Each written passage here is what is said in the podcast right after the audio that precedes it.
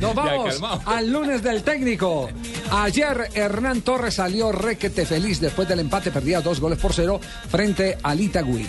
Raro, Sa- ese salió tan feliz ese- Javier que hasta tartamudeaba para poder hablar en No la rueda de puede prensa. Escuchemos. Raro. gente creo que la que vino al estadio se le un un partido de fútbol. Millonarios hizo un buen fútbol, tuvo muchas opciones de gol. Lastimosamente no convertimos sino dos en los últimos cinco o seis minutos. No estábamos finos. Por fortuna al final pudimos convertir los dos goles que nos dan el punto. Hoy me gustó mucho Millonarios comparando los últimos dos partidos de los clásicos. Hoy hubo dinámica, hoy hubo entrega, pusieron la jerarquía en la cancha. Y eso es muy importante que los equipos de fútbol tengan jerarquía. Y Millonarios tuvo jerarquía en sus jugadores. Importante hizo dos goles. Pienso que eso fortalece, lo fortalece psíquicamente y fortalece el grupo. Pienso que hoy el equipo se entregó. Hubiera sido injusto si no, si, no- si no hubiéramos tenido un resultado positivo. Sería injusto porque Millonarios, a mi punto de vista, de pronto es puesto de que Millonarios hizo todo para ganar el partido. Hernán Torres, el técnico del conjunto de los millonarios, ¿hubo un gol en la jornada más lindo que el de Tairo Moreno? No. Le compite el del 21, jugador ¿cuál? del Cali. El de ¿El de Camacho. Camacho? el- sí, sí, el de Camacho. El de Camacho. Oh, Ayer, pero ayer hicimos la encuesta en la transmisión nuestra. Moreno fue el mejor de todo, y además por lo que yo me salí.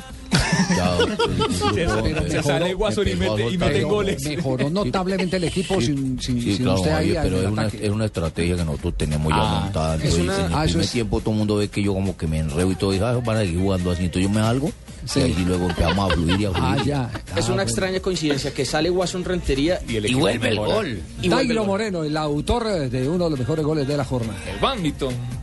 Se da un gol muy importante, la verdad que, que era un partido muy complicado. Por ahí teníamos la, la derrota ya terminando el partido, pero sacamos la jerarquía a la casa que, que es un equipo grande y gracias a Dios llevamos un resultado muy importante a Bogotá. Cuando no se puede ganar es lo importante es sacar un punto. Nos llevamos un punto muy interesante en una plaza muy complicada. Entonces, ese punto hay que reivindicarlo el día miércoles con, con Quindío en Bogotá.